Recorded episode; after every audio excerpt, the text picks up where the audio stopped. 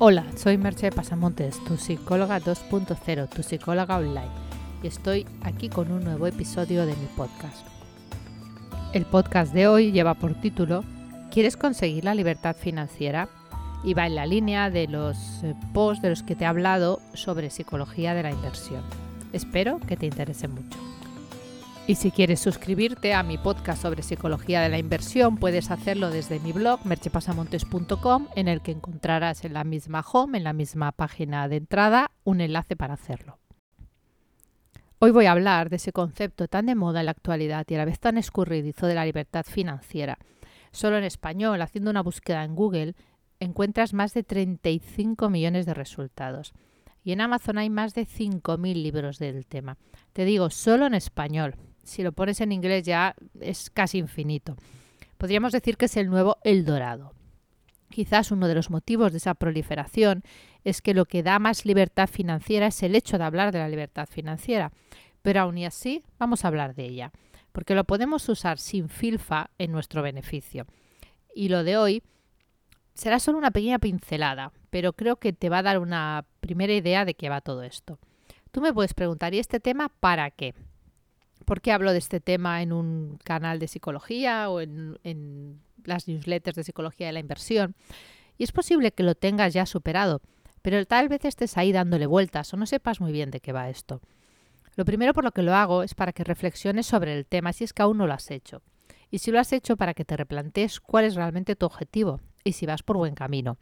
Y para que no te dejes tentar por cantos de sirenas que hoy en día hay muchos cantos por ahí afuera, hay una verdadera coral de sirenas. Y es algo tan terriblemente seductor que es muy fácil dejarse llevar y embaucar. Porque el caso particular de cada uno no tiene por qué ser extrapolable al resto. Cada persona tiene en el tema económico sus circunstancias y lo que necesita son herramientas y no ejemplos molones. Y también es muy sencillo estar haciéndolo de un modo poco acertado, estar persiguiendo la meta incorrecta o inalcanzable, y olvidándose de vivir por el camino. Conozco a personas que llevan años trabajando 11 horas al día, 6 días por semana, para tener libertad financiera con 47 o 50 años. Espero de corazón que lo consigan, pero me surgen muchas dudas. Y ante eso te hago una serie de preguntas que solo tú puedes responder. ¿Seguro que quieres eso? ¿Quieres pasar los mejores años de tu vida trabajando a todas horas? ¿Qué vas a hacer cuando ya no tengas que trabajar? ¿No podrías empezar a disfrutar ahora? Has de saber cuáles son tus valores y para qué persigues ciertas cosas. Te voy a relatar un pequeño cuento que quizás te haga pensar. Cuentan que una vez un hombre rico se horrorizó cuando vio a un pescador tranquilamente recostado junto a su barca, contemplando el mar y fumando apaciblemente su pipa después de haber vendido el pescado. ¿Por qué no has salido a pescar? le preguntó el hombre de negocios. Porque ya he pescado bastante por hoy, respondió el apacible pescador. ¿Por qué no pescas más de lo que necesitas? insistió el industrial.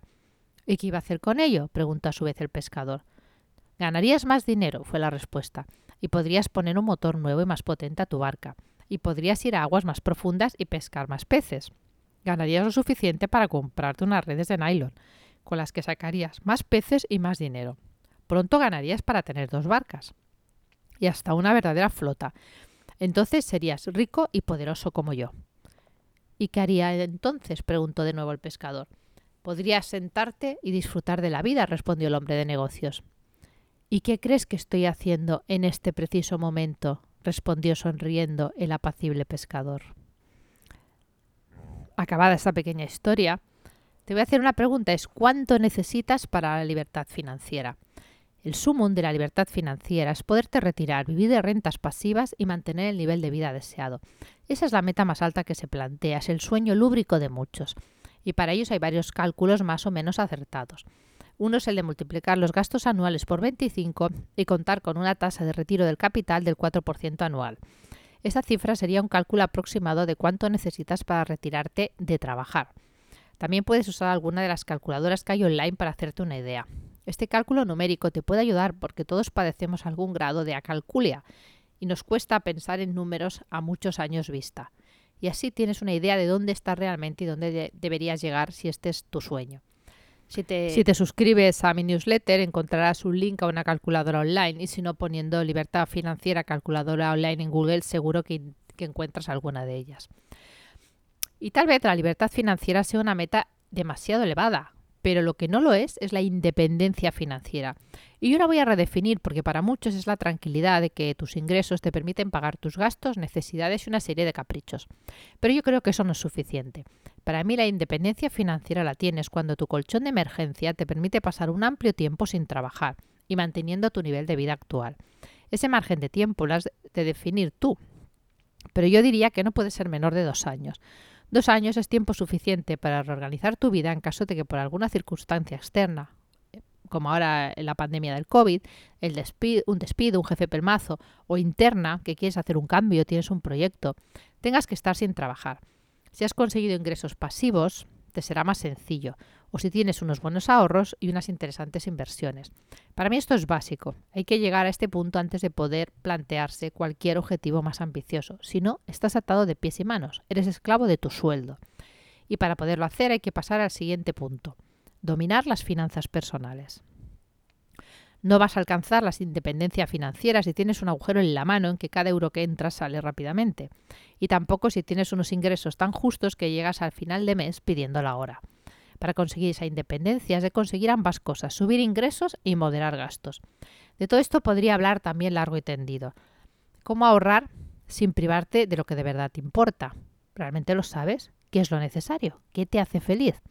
¿Cómo conseguir fuentes de ingresos pasivos? cómo no endeudarte, no pagar comisiones innecesarias, etc. Hay también bastantes cursos de este tema. Uno básico, pero que sienta las bases de la economía doméstica, es el de Value School, que se llama Tu curso de finanzas para ahorrar, invertir y vivir tranquilo, que además tiene una interesante calculadora en Excel de tu nivel de endeudamiento, tus activos y pasivos. Hablaré mal, más de este tema en otras ocasiones, especialmente de la parte psicológica del mismo y de cualquier duda que me hagas llegar. Pero ya te anticipo que sin un buen control de tus finanzas personales, no hay independencia financiera que valga, a no ser que seas Jeff Bezos o alguien por el estilo. Por hoy me despido aquí. No olvides que este tema de psicología de la inversión va de que mejores tu economía y de que el dinero sea un medio y no un fin en sí mismo, un medio para tener la vida que deseas. Hasta aquí el podcast de hoy. Si te ha gustado y te ha parecido interesante, te sugiero que, como te he dicho al principio, entres en mi blog, busques la pestaña de suscribirte a la newsletter de Psicología de la Inversión y te suscribas, porque muchos de estos contenidos no los voy a grabar en formato podcast y la única manera que tendrás de acceder a ellos será a través de esa newsletter. En cualquier caso, te espero en el próximo podcast. Bye bye.